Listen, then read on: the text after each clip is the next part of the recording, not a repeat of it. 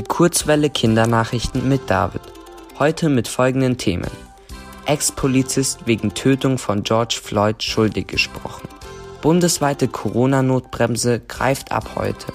Und Mars Rover gewinnt Sauerstoff aus Marsatmosphäre. Minneapolis.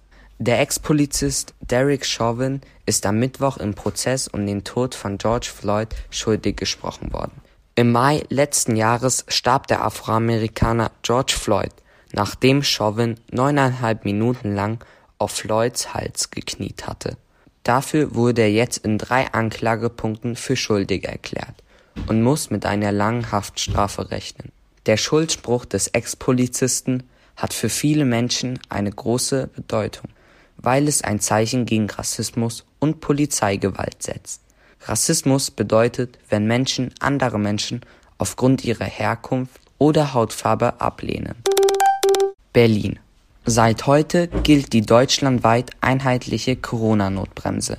Das beschlossen Bundestag und Bundesrat diese Woche durch eine Änderung am Infektionsschutzgesetz.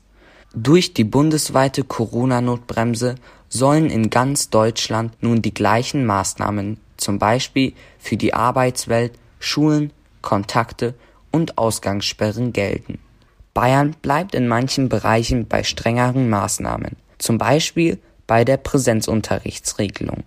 Die Bundesnotbremse sieht vor, ab einer Inzidenz von 165 in den Distanzunterricht zu wechseln. In Bayern soll das weiterhin ab einer Inzidenz von 100 passieren. Washington. Der NASA Mars Rover Perseverance hat 5 Gramm Sauerstoff aus der Marsatmosphäre gewonnen.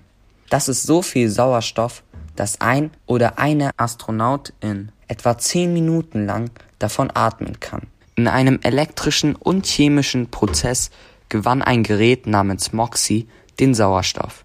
Dieser Prozess gelang der NASA zum ersten Mal in der Geschichte der Raumfahrt auf einem anderen Planeten. Schon am Montag war es der NASA außerdem gelungen, den Mini-Hubschrauber Ingenuity auch erstmals fliegen zu lassen.